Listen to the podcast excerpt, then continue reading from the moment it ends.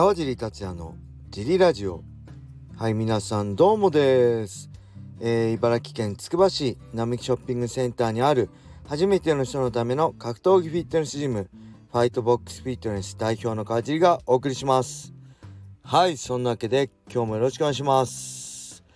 えー、昨日はねあ小説がね読み終わりました。今読んでるのは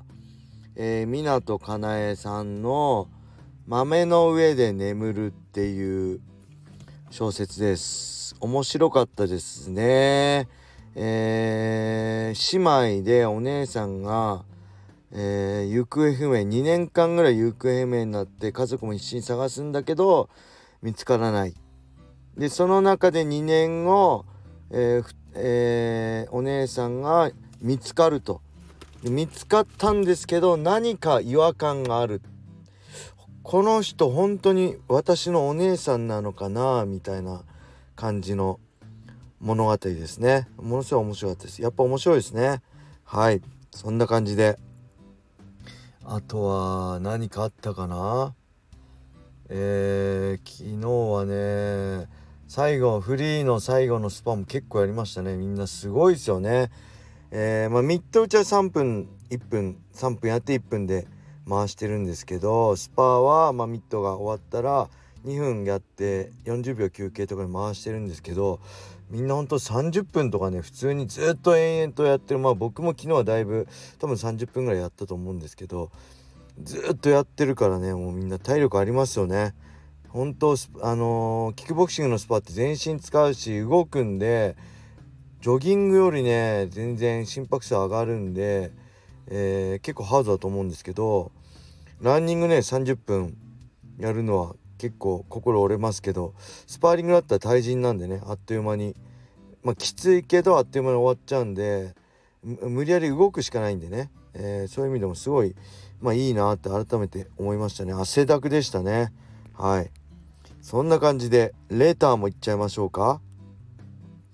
えー、川地さんこんにちは。調布から茨城です。早速ですが質問です、えー、プライド武士道ライト級の体重は73キロでしたが当時の他の団体は70キロで設定されていたと思います。武士道はなぜ3キロ重い73キロで設定されていたのでしょうか。また73キロで実際に戦って感じた階級の違いなどありましたら教えていただきたいです。はい調布から茨城さんありがとうございます。これそうですね。わからない人から言うと今まあ世界的にまあ USC もそうだしライジンもそうだしほぼ世界的な、まあ、MMA のライト級って言えば70.3でしたっけ？えー、アメリカとポンドなんで70.3まあ日本だと70だったり、えー、70.3でやってるとこもあるしライジンだったりだと71まあえっ、ー、とねこれねタイトルマッチ以外はアメリカでも1ポンドオーバーまで OK なんですよ。確か。えー、1ポンド？うん。だ155だったら156ポンドとかまで OK なんですよね。なんで70.8ぐらいまで、え、実際タイトルマッチ以外は大丈夫なんですよね、えー、フェザー級も65.8なんですけど正確な数値はただ1ポンドまでオーバーまで許されてるんで66.2だったのかなタイトルマッチが。なんでほぼまあ70.8といえば71キロぐらいなんで、えー、まあ世界的にそのぐらいなんですよね。ただこのにいつですか、えー、2007年だから15年前まであったこのプライドっていうねあの今も、まあ、すごいねあの今は UFC は世界最高峰ですけど当時の MMA の世界最高の舞台日本にあったんですよね。そこの、まあ、プライドのナンバーシリーズの下にプライド武士道っていうのがあってそこで僕とかは戦ってたんですよね。そこはライト級がね73キロだったんですよ。でこれねまあちゃんと聞いたことないですけどなんで73キロに設定されたかというと多分ね、まあ、一つはえー、まあゴミ高則がいた階級なんで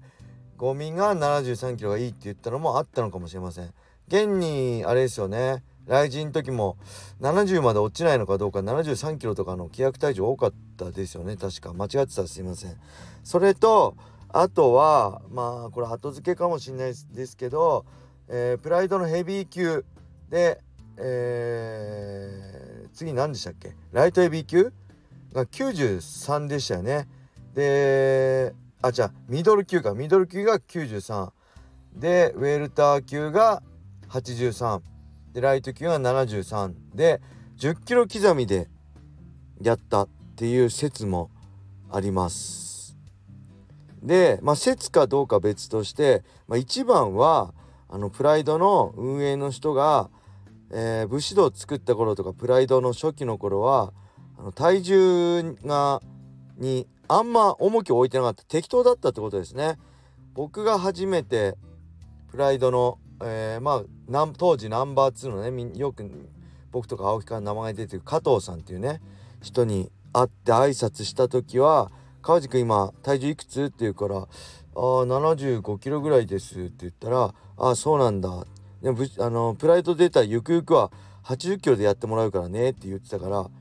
え？っと思って。え？この人何言ってんの？と思って。70キロの俺が80キロで戦えるはずないじゃんって思ってたんですけどあの加藤さんとかはその体重のあの1キロでも2キロでも違うこの重要性が分からずに当時はね、えー、まあ70キロ80キロで通常体重80キロぐらいあるんだから大丈夫でしょうみたいな感じで多分思ってたんじゃないかなって僕は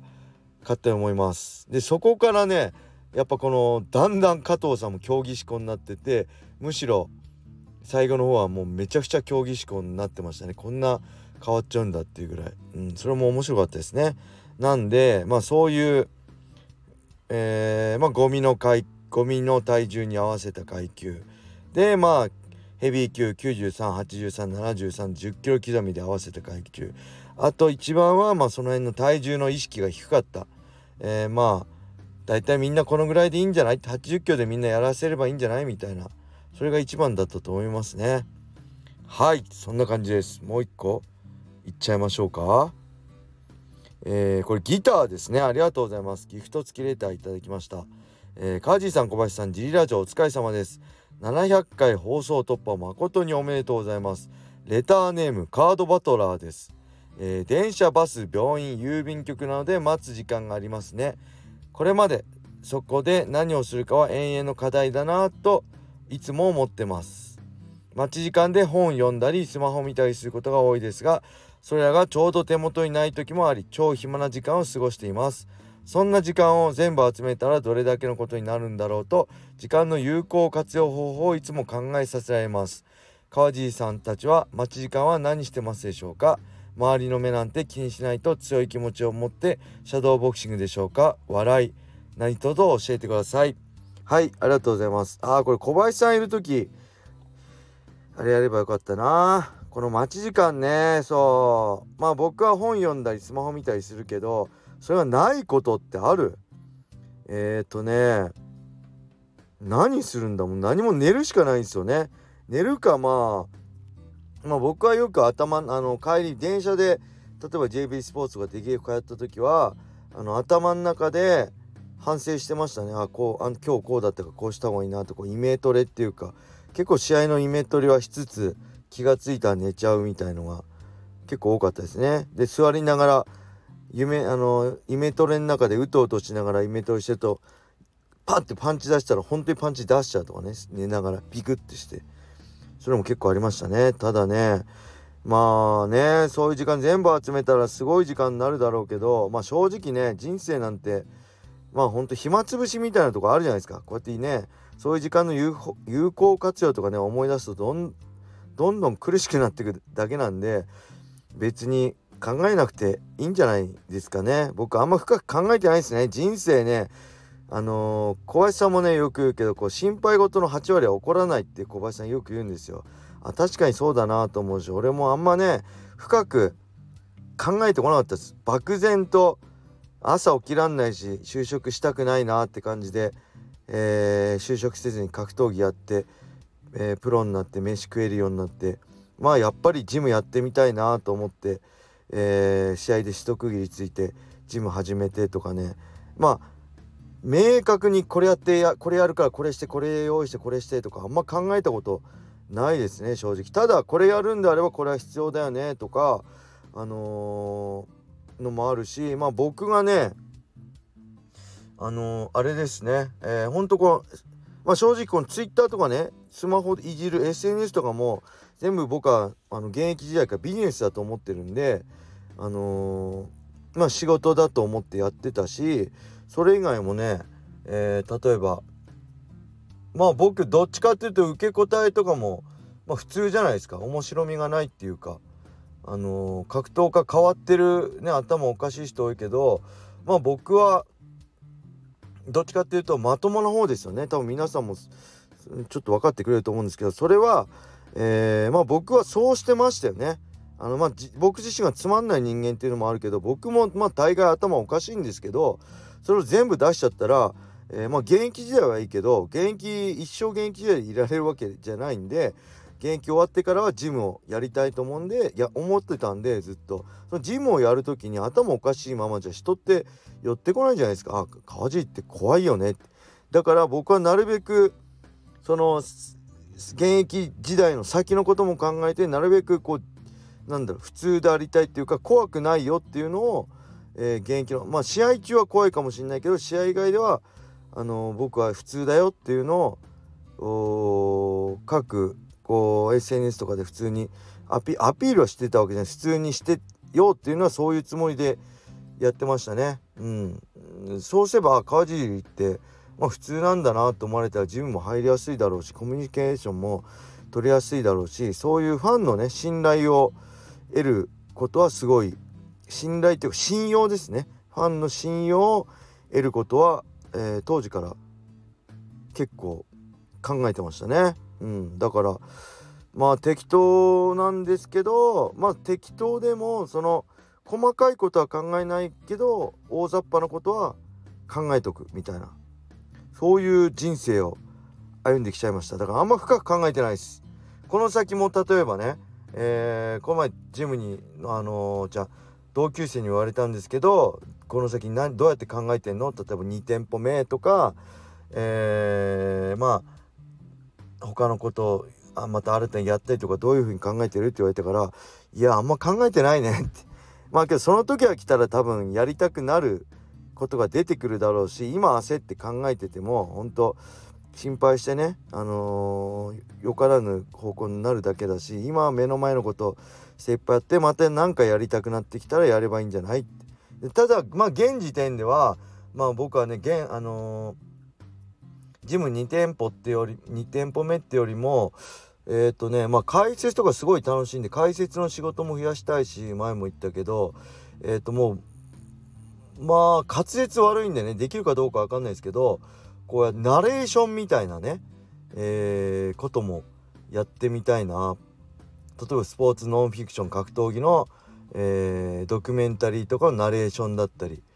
あとはまあ格闘技番組とか今ね昔はスポースカパーとかで結構ありましたけどもほとんどないですけどそういう格闘技番組とかのコメンテーターとかねそういうことも、えー、今後やれるチャンスがあったらいいかなと思います。なんでもし格闘技番組とかね、えー、そういうの情報番組とかまあ YouTube でもそうなんですけどなんかチャンスがあればねコメンテーターとかまあできるか分かんない。司会とかもねやってみたいんでそういう回す役とかもやってやすいんでもし、えー、家事面白いかもと思う人は連絡いただけると嬉しいです。はい結局営業になっちゃいましたね まあそうやって楽しく生きたいですねやるこやりたいことやってまあやりたいことだけじゃ生きていけないからあれですけどまあ自分のね好きなことを派生して、うん、そうやっていろいろやってあの選択肢増やしていけたらいいなと思います。でそういうことを考えるのもねこう待ち時間とか楽しいですよね。はい。あんまり深く考えすぎちゃうとやんじゃんで、まあ、楽しくねこういうことできたらいいなとかじゃあそのためにはどういうことしたらいいかなとかそういう大雑把にね、えー、先のことを考えるのはいいんじゃないかなと思いますね。はいそんな感じです。レターありがとうございました。ギターでした。ギターありがとうございました。そして700回行ったんですね。そう、昨日、今日、昨日700回でだったのか。今日701回ですね。あっという間ですね。えー、10日ぐらいね、休んじゃったんですけど、これからも頑張っていきたいと思うんで皆様よろしくお願いします。はいそれでは今日はこれで終わりにしたいと思います。皆様良い一日を。またね